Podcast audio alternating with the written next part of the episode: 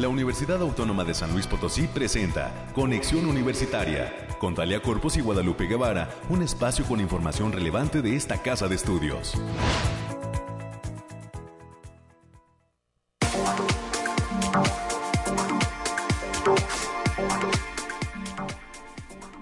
Hola, hola San Luis Potosí, bienvenidas y bienvenidos a este espacio de conexión universitaria.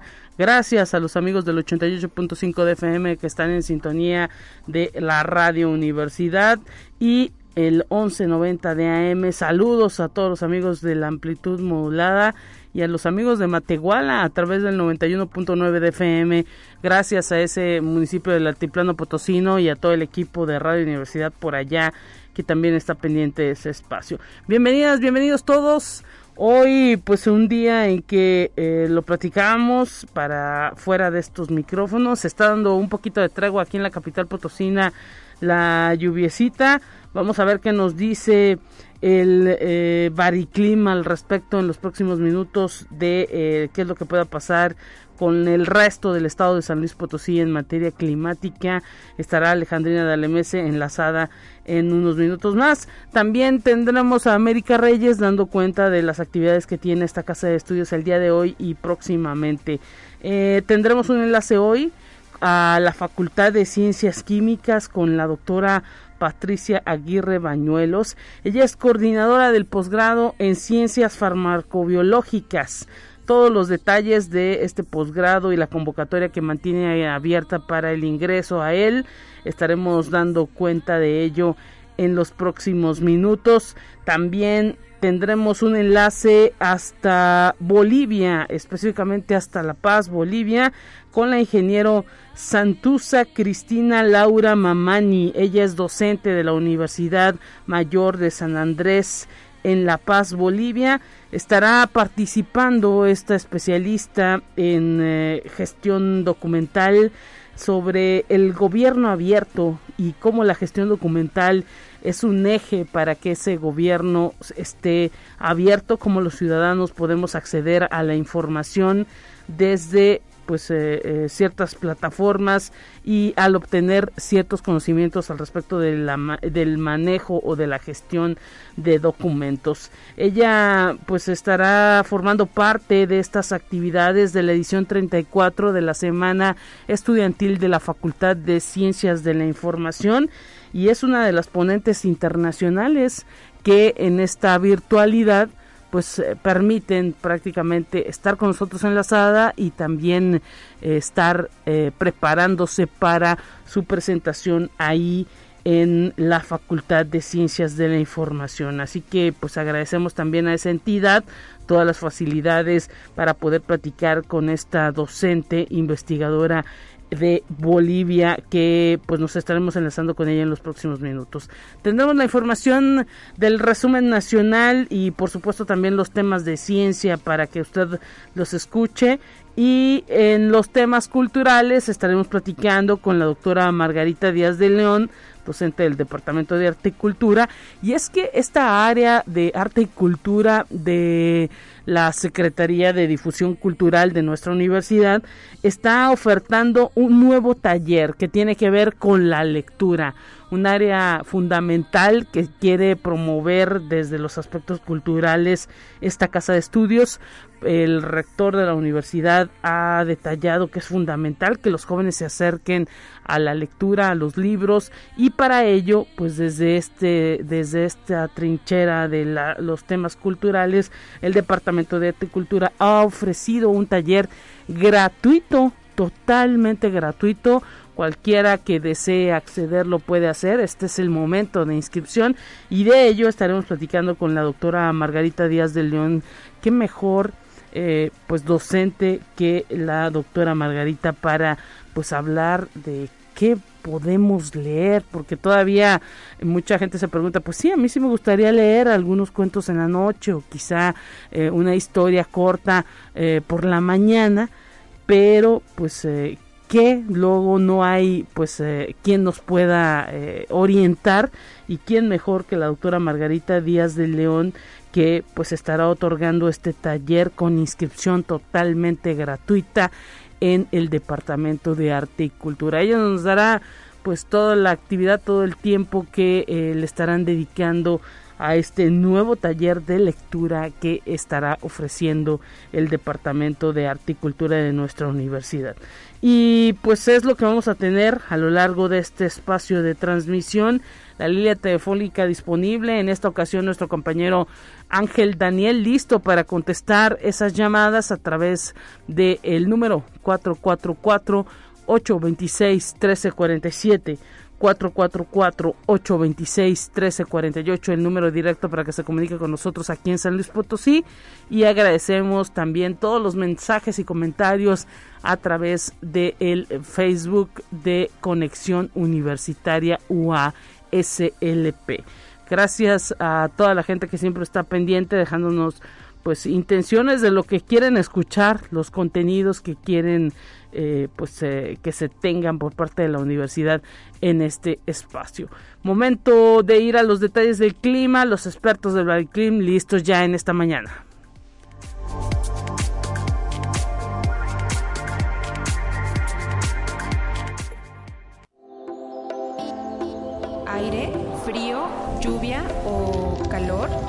Despeja tus dudas con el pronóstico del clima. Alejandrina Dalemese, mitad de semana y estamos listos para escucharte. ¿Cómo estás? Un gusto. Lupita, qué gusto saludarte en esta mañana. Aquí te traigo el pronóstico más acertado de nuestro estado para esta mitad de semana y que consta del 21 al 22 de septiembre. Lo desglosamos por zona y en el altiplano potosino estarán con temperaturas máximas de 27 grados centígrados y mínimas de 14. Cielos medio nublados con espacios de sol de importancia. Se prevén vientos ligeros de 10 kilómetros por hora y posibles ráfagas de 20 kilómetros por hora. No se descartan algunos eventos de lloviznas puntuales, sobre todo en zonas de la sierra. Y en la zona media tendrán temperaturas máximas de 29 grados centígrados y mínimas de 17. Cielos mayormente nublados con espacios de sol dispersos, pero de importancia. Se esperan vientos de 5 kilómetros por hora y posibles ráfagas de 15 kilómetros por hora. También habrá potencial de precipitaciones ligeras, sobre todo con potencial de chubasco, especialmente en las zonas de la sierra para miércoles y jueves. Y en la Huasteca Potosina estarán con temperaturas máximas de 31 grados centígrados y mínimas de 21. Cielos mayormente nublados con espacios de sol disperso, vientos ligeros de 5 kilómetros por hora y posibles ráfagas que pueden sobrepasar los 20 kilómetros por hora. También habrá potencial de precipitaciones generalizadas con chubascos, especialmente en zonas de la sierra, principalmente por la tarde-noche de este miércoles y jueves. Y en la capital potosina se presentarán temperaturas máximas de 23 grados centígrados y mínimas de 13. Cielos medio nublados con espacios de sol de importancia. Vientos moderados con velocidades de 15 kilómetros por hora y posibles ráfagas que pueden superar los 20 kilómetros por hora. No se descartan precipitaciones puntuales, especialmente en zonas de la sierra. Y nuestras recomendaciones para estos días, Lupita, es avisarles que continúa el factor de radiación ultravioleta en nivel moderado a alto, por lo que se debe considerar no exponerse al sol más de 40 minutos consecutivos en horas de mayor insolación. También avisarles que continúa el potencial de precipitaciones moderadas, sobre todo para las zonas de la sierra en regiones media y huasteca. Hasta aquí el pronóstico, Lupita. Claro que sí, Alejandrina, muchísimas gracias y estaremos pendientes el próximo viernes ya también para conocer qué nos depara este clima el fin de semana. Un abrazo para ti. Abrazo, Lupita, bonito miércoles igualmente, igualmente, pues ya escuchó usted, hay algunas precipitaciones que se estarán presentando en las zonas eh, cercanas a San Luis Potosí, así que pues todavía tenga por ahí su paraguas, sin embargo, eh, pues eh, hay que también prever que esta lluvia pues nos está ahora sí que favoreciendo a todo lo que tiene que ver con los temas de cultivo y también a la recarga de esos mantos acuíferos que pues tanto explotamos eh, de manera cotidiana con el uso del agua. Hay que cuidar eh, pues este vital líquido. Tenemos más en este día.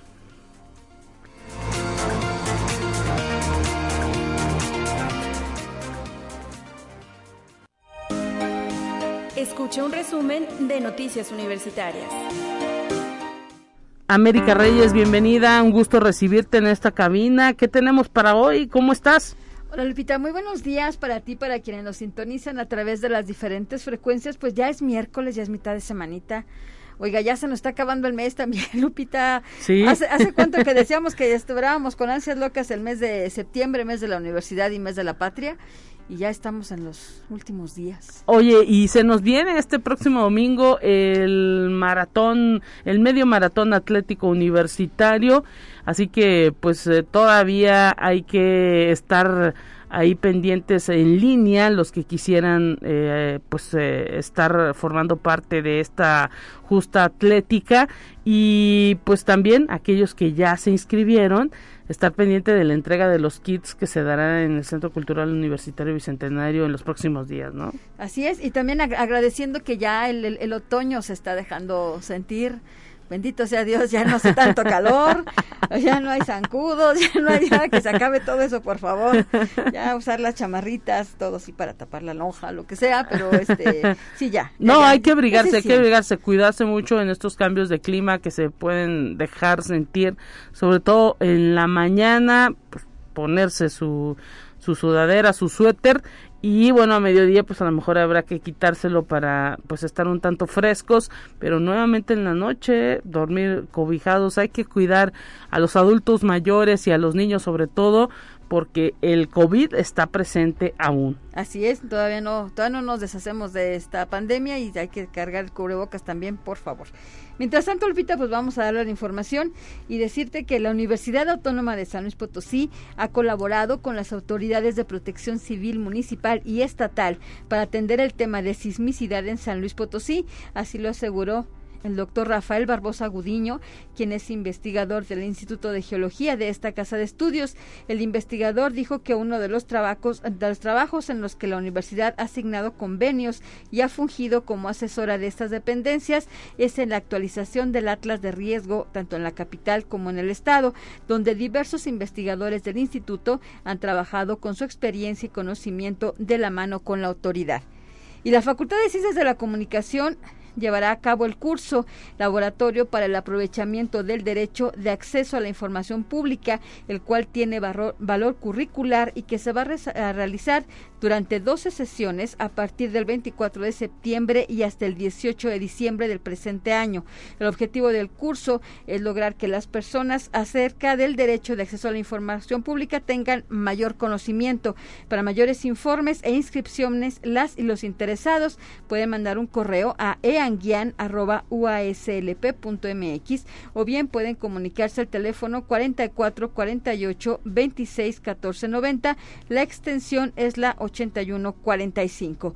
Y la Facultad de Ingeniería anuncia a los amantes de las vistas nocturnas que regresan las veladas estelares de la mano del dios del trueno. Por ello se invita a las y los estudiantes, así como público en general, para que disfruten del cielo nocturno y el planeta Júpiter desde el lugar con la mejor vista de la ciudad, que es la torre de la Facultad de Ingeniería.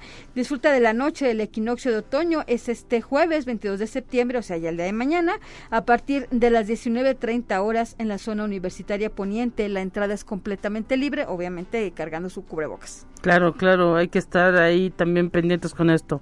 Y también, como ya lo habías dicho, también la Facultad de Ciencias Químicas anuncia que se encuentran abiertos los registros para participar del Congreso Estatal de Farmacovigilancia que se va a llevar a cabo de manera virtual los días 29 y 30 de septiembre del presente año. Para mayores informes pueden consultar el Facebook Facultad de Ciencias Químicas UASLP.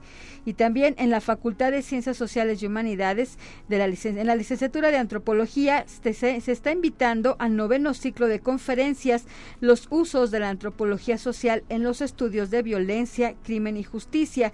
Los mismos que darán inicio el próximo jueves 22 de septiembre con la ponente la doctora Lisette Alejandra Díaz de León Alfaro, quien es secretaria de Seguridad Ciudadana del municipio de San Luis Potosí, quien hablará de la etnografía en situación de riesgo extremo. ¿Qué hace un antropólogo estudiando el crimen organizado? Esto va a ser en un horario de 1 a 2 de la tarde. Para mayores informes e inscripciones pueden mandar un correo a leonardoemm arroba uaslp.mx. uaslp.mx y también en la Facultad de Ingeniería se está comunicando a todos los interesados en presentar el examen Ceneval modalidad presencial el próximo 2 de diciembre del presente año y que se encuentra abierto el preregistro para estar en esta evaluación y que tiene fecha límite de preregistro hasta el próximo martes 27 de septiembre. Para mayores informes con la contadora Liliana Caldera Pesina al correo liliana.caldera@uaslp.mx o también pueden comunicarse al 44 48 26 2300, la extensión es la 6005. Y también la Secretaría Académica de esta Casa de Estudios está invitando a toda la comunidad docente universitaria para que participe de la convocatoria 100 razones por la que soy docente UASLP. Esto a través del envío de un registro de las experiencias, historias, motivos y pasiones por las que se es parte de esta comunidad docente. Estos envíos pueden ser vía texto, video, audio o por medio de una fotografía que deberá subirse a la página https dos puntos diagonal diagonal a.uaslp.mx diagonal 100 razones la fecha límite de entrega es el próximo 20 de octubre del presente año. Y también hay que, hay que recordarles de, de la convocatoria que está lanzando la Dirección de Internacionalización del Programa de Movilidad Estudiantil para el semestre enero-junio 2023, por lo que se informa a las y los estudiantes interesados que ya pueden revisar la página y la lista de universidades a las que pueden aplicar. Esta es una gran oportunidad de realizar una estancia en otra universidad de México o de del extranjero. La fecha de cierre es el próximo 29 de septiembre del 2022, o sea, ya, ya de nada, ¿eh? así también. Y también decirle, Lupita, que ya se viene la Feria Internacional Agropecuaria que está organizando la Facultad de Agronomía y Veterinaria de la Universidad Autónoma de San Luis Potosí, esto en el marco de su 50 aniversario, la cual se va a realizar los días 13 y 14 de octubre del presente año y que se va a realizar en las instalaciones de aquella entidad académica. Para mayores informes pueden comunicarse al teléfono 44 48 26 1314 o bien pueden mandar un correo a dirección arroba Y mira, América, le queremos agradecer a la señora Pilar Aldulcin que está pendiente de este espacio y por supuesto de esta frecuencia. Muchísimas gracias y nos pide que volvamos a decir respecto al laboratorio para el aprovechamiento de derecho de acceso a la información, este curso con valor curricular que está ofertando la Facultad de Ciencias de la Comunicación. Hay que decir que eh, pues se está ah, ahora sí que promoviendo esta participación en este curso que será de 12 sesiones y comienza este 24 de septiembre y tiene duración hasta el 18 de diciembre del 2022. Eh, hay que decir los teléfonos, es lo que nos pide la señora Pilar Aldulcín.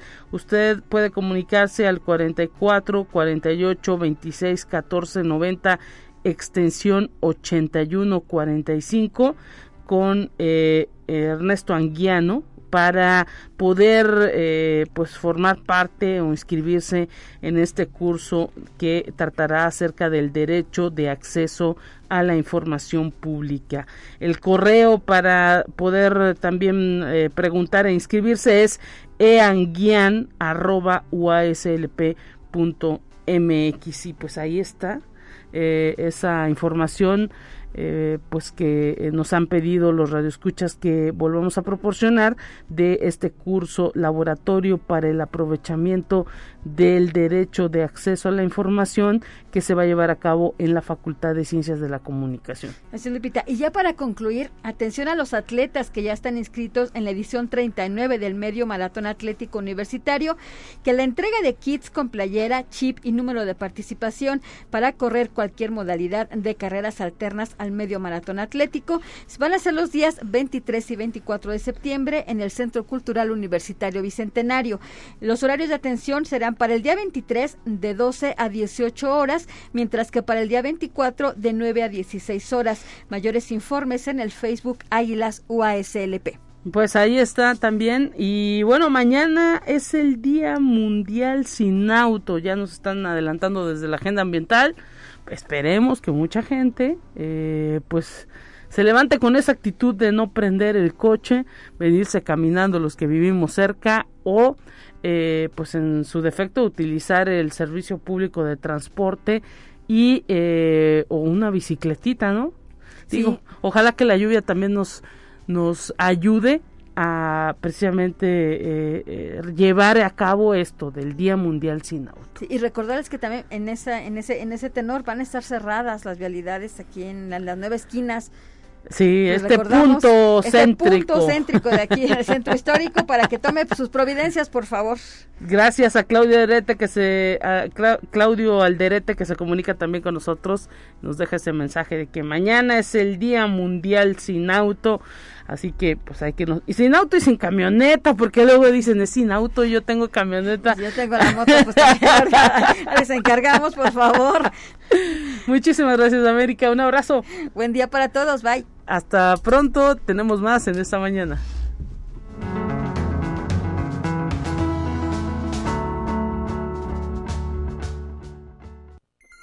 Te presentamos la entrevista del día. Recibimos con muchísimo gusto la participación de la doctora Patricia Aguirre Bañuelos. Ella es coordinadora del posgrado en ciencias farmacobiológicas, farmacobiológicas que se imparte en la Facultad de Ciencias Químicas. Un gusto, doctora, tenerla en estos micrófonos. ¿Cómo está? Eh, la saludamos hasta la zona universitaria poniente allá en la Facultad de Ciencias Químicas. ¿Qué tal? Sí, muy buenos días. Muchas gracias por, por ayudarnos con la difusión de nuestros programas de posgrado. No, pues los agradecidos somos nosotros porque siempre nos interesa conocer cómo está todo eh, la actividad académica de las distintas facultades. La Facultad de Ciencias Químicas siempre pues pendiente de este espacio y pues sabemos que hay una convocatoria abierta de ingreso a este posgrado con que cuenta la eh, Facultad de Ciencias Químicas. ¿Cuándo es el cierre de la convocatoria? ¿Dónde se puede localizar? ¿A quiénes va dirigido este posgrado? Denos cuenta, doctora. Sí, claro que sí. Bueno, pues esta es eh, la convocatoria que, abrimos eh, para, pues es, es eh, para final de año, únicamente lo, abrimos para doctorado. Nuestros programas son de maestría y de doctorado. Entonces, doctorado se abre anualmente, pero, pero la, maestría, la maestría puede ser cada semestre. Entonces, estamos ahorita eh, iniciando, ¿verdad?, con la convocatoria para los aspirantes que van a entrar al programa de doctorado. Y esa convocatoria, bueno, la, publicamos en la página del, posgrado, que es en a.uaslp.mx-pcfb. Entonces ahí pueden encontrar las eh, pues lo que requieren para doctorado son eh, obviamente estudiantes que ya tengan una maestría, ¿verdad? Y entonces esta convocatoria pues eh, termina con pues con el ingreso de sus documentos en un listado que ahí viene especificado y es hasta el 30 de noviembre. Excelente, o sea que todavía hay tiempo y pues también imagino que el hecho de pues revisar los requisitos implica que hay que pues estar ahí eh, en cierto nivel de inglés con cierta evaluación del Ceneval y todo ello pues eh, es el tiempo propicio para que los propios egresados de una licenciatura de las áreas químicas pues estén ahora sí que afinando doctora. Claro que sí, eh, obviamente es un requisito importante tanto en maestría como en doctorado que tengan su evaluación exani Exani 2 con una puntuación mayor a, mil puntos. Ese sí es algo muy importante. Y en, en el inglés, generalmente ya los chicos ya traen eh, un TOEFL. Entonces ahí nosotros les pedimos para doctorados, les pedimos eh, 500 puntos, un poco más, no recuerdo bien, pero eh, incluso con una prueba de diagnóstico se puede aprobar y, ya después obviamente como requisito de egreso sí es sí está ya muy bien especificado que deben de tener su su, eh, su evaluación eh, TOEFL. Además hay que decir, doctora Patricia Aguirre, que esta universidad, al menos a los que son egresados de las licenciaturas, pues les ofrece esa posibilidad, ¿no? A través del Departamento Universitario de Inglés, ir cursando la licenciatura y ir pasando ciertos niveles de inglés. Así que, pues a quienes vienen de esta casa de estudios y que estén interesados en este posgrado, en este doctorado, pues eh, a lo mejor se les hace ya más sencillo, ¿no? Sí, claro, porque ya les pueden dar incluso su, su evaluación diagnóstica, aunque creo que TOEFL es un, un, pasito más, pero es ya un, un, requisito, como le había comentado, de ingreso, pero claro, ya los alumnos ya pueden venir incluso ya bien ubicados en los niveles de inglés, ¿verdad? Que, que puedan estar este eh, estudiando o ya teniendo ellos bien y bueno, para animar, doctora Patricia Aguirre, para animar a todos aquellos que todavía le están pensando en estudiar un posgrado y con esta convocatoria abierta del doctorado en ciencias farmacobiológicas, háblenos un poquito, háblenos un poquito de esta vinculación con que cuenta el posgrado, hacia dónde eh, pues dirige sus miradas, hacia qué universidades, con quiénes hay vínculos, digamos porque eso también pues luego convence a los jóvenes de ingresar para pues poder tener contacto quizá con investigadores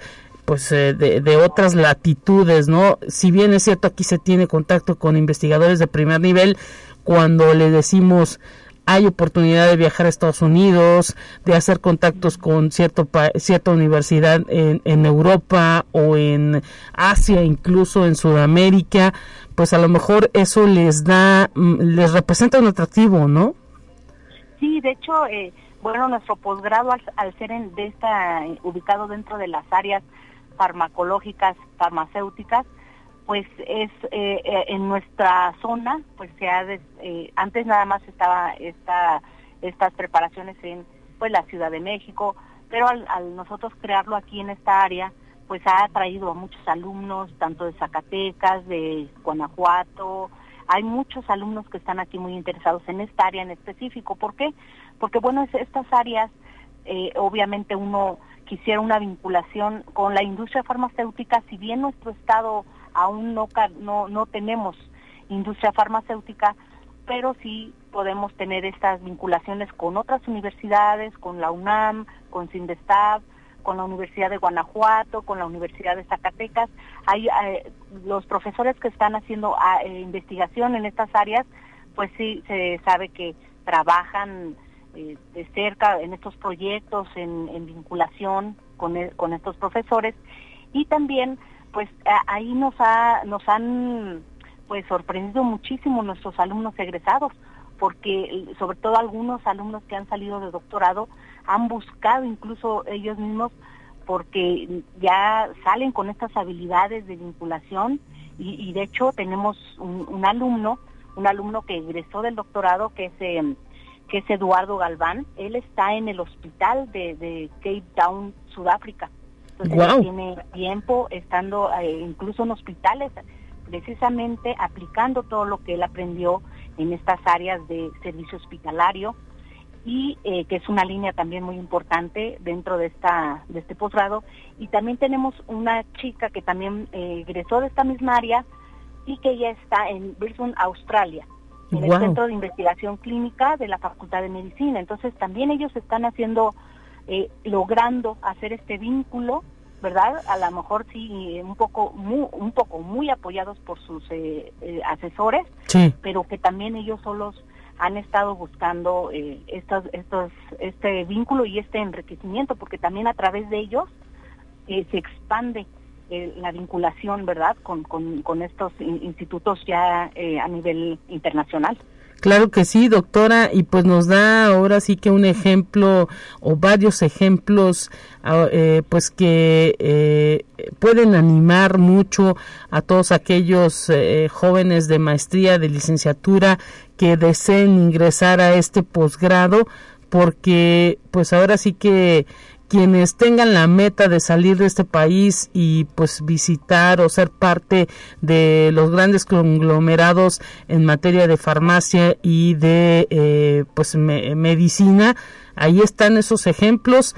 Ellos son jóvenes que pues estuvieron también en las aulas ahí en la zona universitaria eh, poniente, fueron guiados por los docentes de esta universidad y pues están en otras latitudes.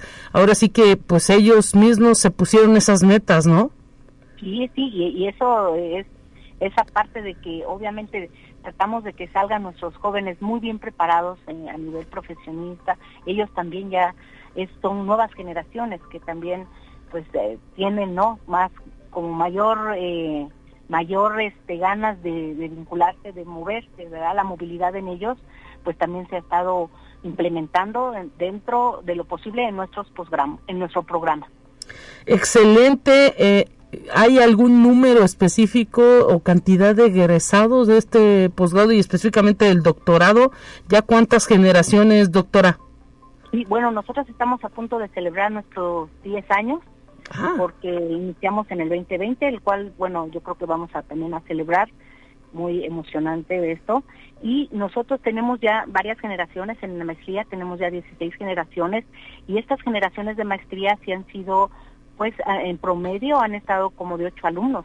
Es, es una, una cantidad que hemos mantenido desde que inició el, programa y nuestros egresados está eh, en aproximadamente un 80-85% de eficiencia de término en, maestría. Ahorita, bueno, hay dos generaciones, las últimas generaciones también nos ha sorprendido porque pues el promedio de alumnos son de 10, entonces no, ha, estado bastante bien eh, el número de, alumnos.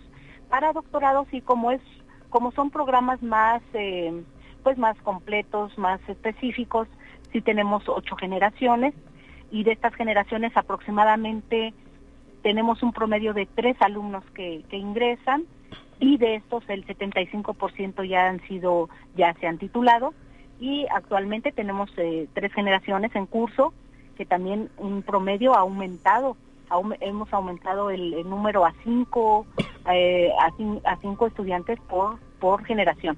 Entonces esto nos ha mantenido muy bien. Somos un programa nuevo, relativamente nuevo, pero que ha mantenido el número de alumnos eh, bastante bien.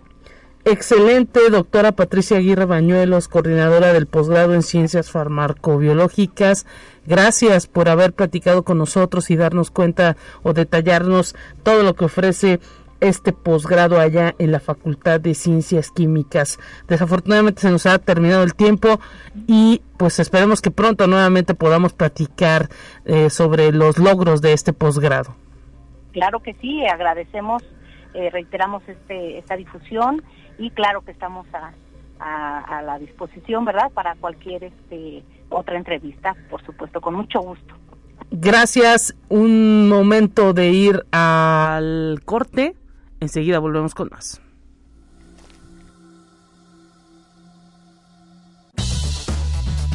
Es momento de ir a un corte. Enseguida volvemos.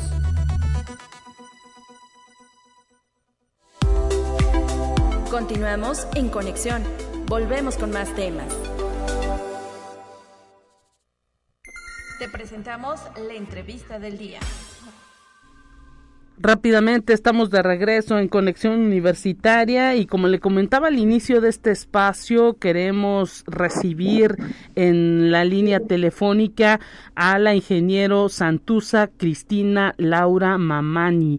Ella es docente de la Universidad Mayor de San Andrés en La Paz, Bolivia y hasta allá estamos enlazados gracias también a la Facultad de Ciencias de la Información porque este especialista estará impartiendo una conferencia, la gestión documental como eje del gobierno abierto de cara a la edición 34 de la Semana Estudiantil que se lleva a cabo en este instante allá en la Facultad de Ciencias de la Información. Gracias, ingeniero Santusa Cristina Laura Mamani, por estar conectados hasta San Luis Potosí a través de la radio universitaria y, por supuesto, a través de toda la tecnología que nos permite enlazarnos hasta La Paz, Bolivia. ¿Cómo está? Un gusto saludarla. Guadalupe, muy buenos días. Muchas gracias por la invitación. Pues nosotros agradecidos de que pues usted nos pueda decir ese vínculo, que nos pueda platicar cómo se da ese vínculo entre la Facultad de Ciencias de la Información y la Universidad Mayor de San Andrés allá en La Paz. Eh, platíquenos con quién se da el contacto para que usted pueda pues ahora sí que formar parte de esta eh, pues eh, semana estudiantil ahí en la Facultad de Ciencias de la Información. Bueno, eh, el contacto se da porque la universidad, eh, la facultad, eh, como tal, pues tiene un contacto con profesionales internacionales, ¿no? Y se contactaron con docentes de acá de la Universidad de San Luis Potosí y invitaron a docentes especialistas acá a Bolivia para que puedan impartir los cursos de posgrado como de maestría con relación a la gestión documental. Es así que eh, hemos podido contactar con profesionales y bueno pues trabajar en todo este proceso de lo que es la gestión documental no solamente en Bolivia sino a nivel internacional que es un trabajo muy arduo. Así es. Y bueno, platíquenos un poco de este eje que usted maneja en la conferencia que estará impartiendo próximamente, la gestión documental como eje del gobierno abierto, un asunto que tiene que ver con la transparencia, que pues al menos en América Latina es poco conocido el hecho de que pues nuestros eh, eh, entes gubernamentales, los funcionarios públicos estén abiertos a que la ciudadanía pueda realizar preguntas eh, para pues ahora sí que tenerlos informados respecto a cómo se desempeñan en el ámbito gubernamental y público. Sí, Guadalupe, mira, yo, eh, bueno, pues yo soy boliviana y desde mi, desde mi país lo que yo promuevo es esto, ¿no? Que pueda haber una transparencia en la utilización y la producción de la información, que en este caso serían datos abiertos. Eh, como se dice y el término que se utiliza eh, es datos al bruto, ¿no? Es decir, datos al por menor. Bueno, eh, Bolivia es un país en, en desarrollo, ¿no? En pocas palabras podemos decir que es un país eh, que está, eh, que hay una pobreza, ¿no? Entonces, para salir de esta situación, pues necesitamos de este tipo de proyectos, como por ejemplo la gestión documental como eje del gobierno abierto, para una transparencia y un acceso a la información pública, ¿no? Esto puede promover muchísimo los niveles de transparencia y acceso a la información. Entonces, desde este mi contexto como boliviana, pues yo promuevo, ¿no? Este, este, este proceso. En mi formación yo soy ingeniero de sistemas, pero también tengo una preparación eh, con relación a, a todo lo que es eh, la gestión documental, pero como datos abiertos de gobierno con una especialización, ¿no? En mi país y yo he estado publicando escritos de artículos científicos para promover eh, este propósito de la transparencia de los datos. Interesante esto y cómo pues lo recibe la sociedad por allá por Bolivia, también al, al tener este contacto acá con la Universidad de San Luis Potosí, con sus estudiantes, ¿qué es lo que espera? ¿Cómo espera que se reciba el tema? Eh, bien, primero no quiero que se me malinterprete, ¿no? Yo eh, cuando digo que Bolivia es un país que está en desarrollo, pues eh, y, yo como profesional en el área, pues y como boliviana, pues pienso y estoy segura que este proceso nos puede ayudar en muchos aspectos para mejorar nuestra situación, ¿no? Nuestro entorno y no solo en Bolivia. También se ha visto que en otros países, en, no solo, en otros países desarrollados, cómo ha potenciado y ha mejorado estos niveles de transparencia, ¿no? Donde también hay una participación ciudadana y en conjunto con el gobierno se pueden llegar a tratados y acuerdos y a procesos que pueden favorecer mucho a toda una población, ¿no? Ese es el propósito con el que se trabaja los datos abiertos de gobierno electrónico. Eh, en este caso, al hablar de datos abiertos, eh, es un proceso que, si bien se conoce en los países más desarrollados, pues aquí en Sudamérica todavía estamos en ese proceso, ¿no? Sí. Y todavía hay un rechazo a este, a, este propósito. Yo anteriormente me estaba presentando en una ponencia donde presenté un, un, eh, un trabajo que se había realizado práctico con relación a gestión documental como datos abiertos de gobierno y no, pues haciendo la encuesta, pues la mayoría de las personas no, no estaba de acuerdo que se pueda eh, dar en abierto la información, ¿no? Ese en abierto significa que hay que dar en detalle eh, los procesos que se están realizando en cualquier gestión.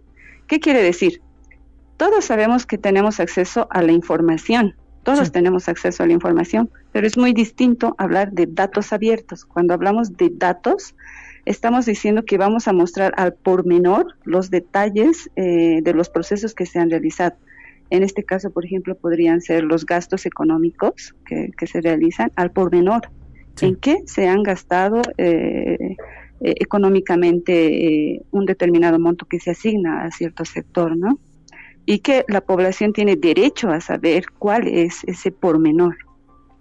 Excelente. Y bueno, hay que decir que esto también implica pues una apertura eh, de, de, leyes, ¿no? De, de, que los propios legisladores de los distintos países pues estén eh, eh, implementando una legislación que permita, ¿no? A los ciudadanos pues tener esa, ese acceso abierto a esos datos, doctora. Así es, nos faltan, nos faltan, tenemos leyes con relación a archivos a nivel internacional, eh, lo que nos falta es aplicar en, los en, la región y en el país y en el país que puedan tener leyes ¿no? que puedan apoyar este proceso.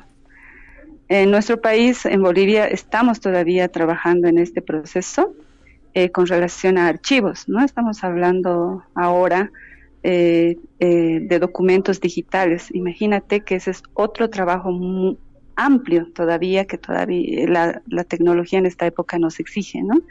Ir de la mano con la tecnología. Entonces tenemos muchos retos, muchos retos, pero que estamos dispuestos a, a, seguir como profesionales que bolivianos y otros que no lo son trabajando en la parte de la gestión documental, ¿no? Por ejemplo, acá en esta semana académica de la Facultad de Ciencias de la Información que se está realizando actores, escenarios y tendencias de la información, está promoviendo este propósito a nivel internacional. Exactamente. Pues eh, desafortunadamente se nos ha terminado el tiempo. Es eh, muy interesante todo lo que hemos estado platicando con la ingeniero Santusa Cristina Laura Mamani, docente de la Universidad Mayor de San Andrés en La Paz, Bolivia. Al parecer tuvimos alguna eh, pues ahora sí que... Aquí estoy, Guadalupe. Ah, excelente. Aquí estoy. Le comentaba que se nos ha terminado desafortunadamente el tiempo, pero le queremos agradecer estos minutos que ha otorgado a Conexión Universitaria y le deseamos mucha suerte en esta ponencia que impartirá dentro de la edición 34 de la Semana Estudiantil de la Facultad de Ciencias de la Información. En línea totalmente, ¿no? Será su ponencia. Exacto, así es, desde, desde La Paz, Bolivia, en línea eh, para compartir en, en este acontecimiento que se está llevando en la Facultad de Ciencias de la Información allá en México. Muchísimas gracias por estos minutos y por poner sobre la mesa este tema de eh, gestión documental como eje abierto de gobierno. enhorabuena, eh, ingeniero. Muchas gracias, Guadalupe, por la invitación. Éxitos y podamos seguir adelante. Hasta pronto. Un abrazo. Momento de ir a un resumen nacional y enseguida regresamos para cerrar en este espacio de conexión.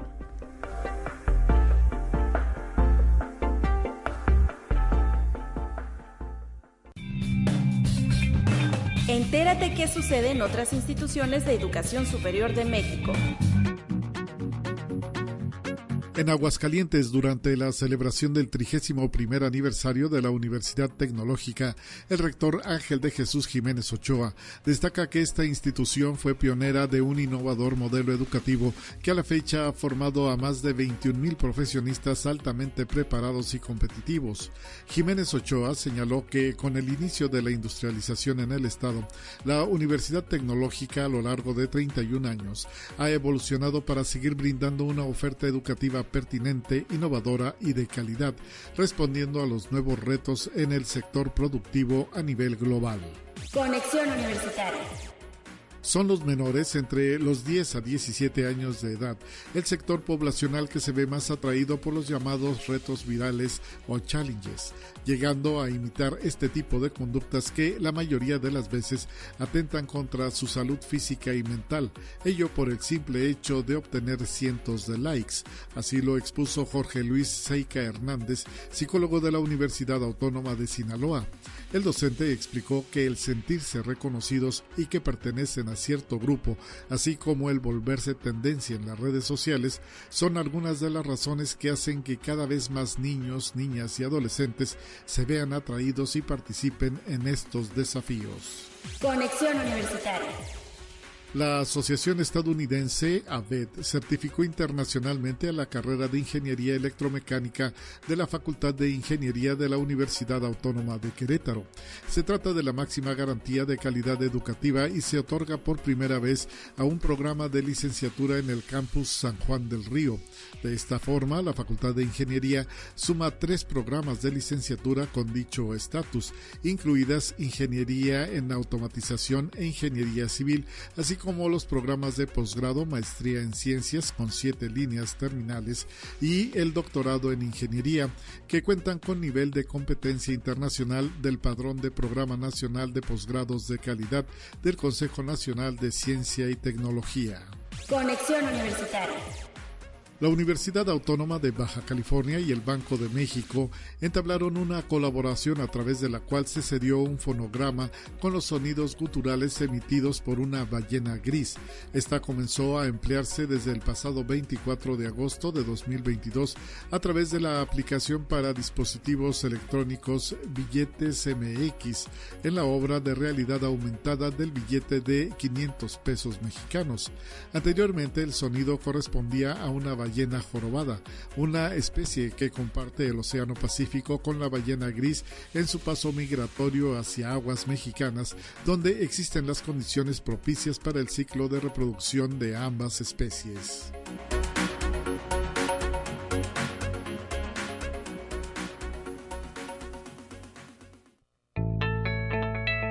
La UNI también es arte y cultura.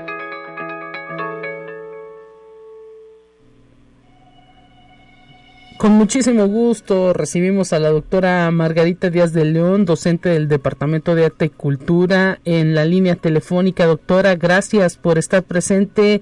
Bienvenida, ¿cómo está? Muchas gracias a ustedes por el espacio para difundir este taller. Estoy muy bien, estoy muy contenta con, con, eh, con este taller de lectura que es para toda la comunidad universitaria. Eh, es gratuito, y además, bueno, pues tiene como esa parte de difundir y promocionar la literatura escrita por mujeres, mujeres latinoamericanas, que en su momento quedaron silenciadas o fuera del, del, llamado boom literario y que hasta últimamente, digamos, unos cinco, por ahí cinco, cuatro años, empezaron a realmente, bueno, pues empezamos a estudiarlas, empezamos a difundirlas, empezamos a entender las dificultades también que se presentaron en sus biografías, en sus vidas, para poder eh, ser visibles. Y bueno, y en algunos casos pues no lo consiguieron, pero para eso estamos las lectoras y los lectores, para eh, hacer de ellas una voz actual. Así es, doctora, y pues qué mejor, ¿no? El hecho de que se esté promoviendo la lectura también por parte de esta universidad. Ya hacía falta un taller como este pues esperamos mucha respuesta, ojalá, ¿no? Y, a la, y sobre todo, bueno, en la cuestión de que más allá si es gratuito, que qué bueno, ¿no? Para toda la comunidad universitaria, es también híbrido, es decir, se pueden eh, conectar eh, o pueden venir aquí al departamento. Sí. Vamos a estar aquí los miércoles de 9 a 12 horas. Entonces, eh, bueno, pues ahí se les va a mandar el enlace en la plataforma de la universidad y vamos a platicar obviamente sobre cuatro mujeres importantísimas y sobre todo qué fue lo que aportaron. Em, bueno, yo, eh, eh, igual que muchísimos otros maestros y maestras de literatura, siempre decimos, tenemos que lograr que estas mujeres sean leídas, entendidas, valoradas, y por otro lado también acercar, ahí está, ¿no? Una, uno de los retos más complejos en las universidades de acercar a los alumnos a la lectura, alumnos y alumnas. Entonces, ojalá lo vayamos logrando, eh, pues poquito a poco, ¿no? De decir, acérquense, es que la verdad es que es bien padre, por eso es taller de lectura, no es un curso de lectura. Eh, o no es un curso literario, sino que mediante el diálogo es ir construyendo los significados que vamos eh, actualizando de la literatura ahora